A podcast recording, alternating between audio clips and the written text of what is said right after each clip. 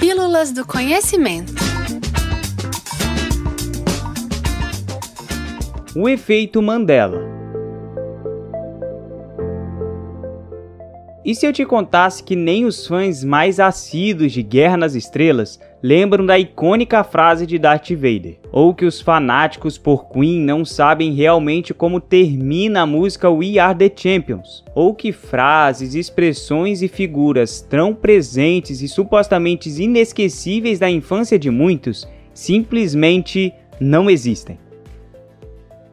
Em 2010, a autoproclamada pesquisadora de fenômenos sobrenaturais Fiona Broom conversava com amigos e recém-conhecidos em uma convenção nerd, quando o assunto da morte de Nelson Mandela veio à tona. Fiona mencionou casualmente sua morte em 1980, enquanto estava preso.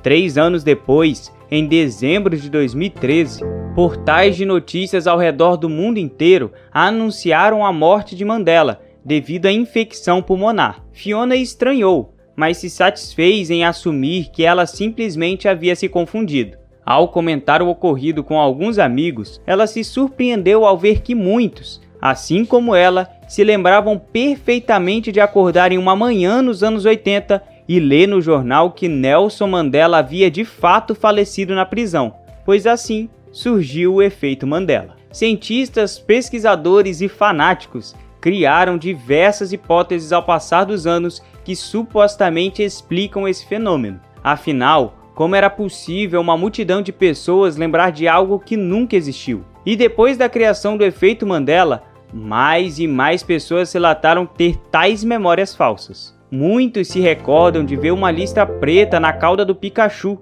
mas não há registro nenhum dessa característica.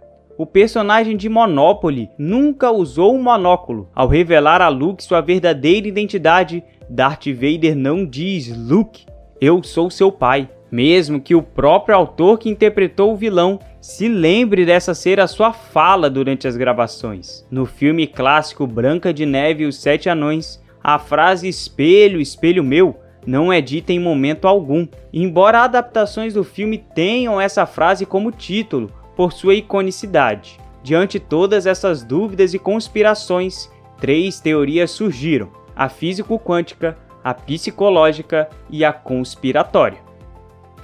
Teoria físico-quântica. A física quântica, criada pelos cientistas Werner Heisenberg e Erwin Schrödinger, é um dos argumentos utilizados para explicar o fenômeno da memória coletiva. A teoria entende que o efeito Mandela pode ser solucionado a partir do conceito de dualidade onda-partícula, que afirma que um corpo atômico pode atuar como ondas ou partículas, e assim estar em duas situações diferentes ao mesmo tempo, vivo e morto, no passado e no futuro, ou em uma realidade e outra. Quem a defende acredita que, como as partículas se comportam de forma caótica, é possível que tenha ocorrido sobreposição de realidades, Sim, você não ouviu errado. A teoria da existência de várias realidades alternativas para cada indivíduo singular e a ideia que o nosso universo seria somente um entre muitos outros declara que eventos como a morte de Nelson Mandela podem ter acontecido em uma outra realidade. Teoria psicológica. Memórias falsas são lembranças erradas ou distorcidas de algum acontecimento mesmo que incluam também fatos que condizem com a realidade. Não conseguimos lembrar perfeitamente de tudo que vemos ou ouvimos, e por isso, erros de memória são bastante comuns e dependem do meio em que estamos inseridos e das notícias que recebemos. Por isso, muitas vezes temos a tendência de lembrar eventos ou fatos que sejam mais convenientes. Por exemplo, no dia 11 de setembro de 2001, muitos brasileiros relatam estar assistindo ao episódio de Dragon Ball Z, no qual Goku se transforma pela primeira vez em Super Saiyajin 3, quando o programa foi interrompido pela notícia do ataque terrorista às Torres Gêmeas. Porém, o prontuário da notícia foi ao ar às 9h30 da manhã, e o dito episódio só passou duas horas depois. Agora, se esse evento foi comprovado inexistente, como ou por que milhares de brasileiros lembram disso? A resposta é conveniência. O que é mais interessante de falar em uma roda de amigos? Que você acordou de manhã e viu a notícia das Torres Gêmeas, ou que você estava assistindo nos momentos mais icônicos de um desenho amado, quando a grande transformação do personagem principal foi interrompida por um evento trágico. Uma história é obviamente muito mais interessante que a outra.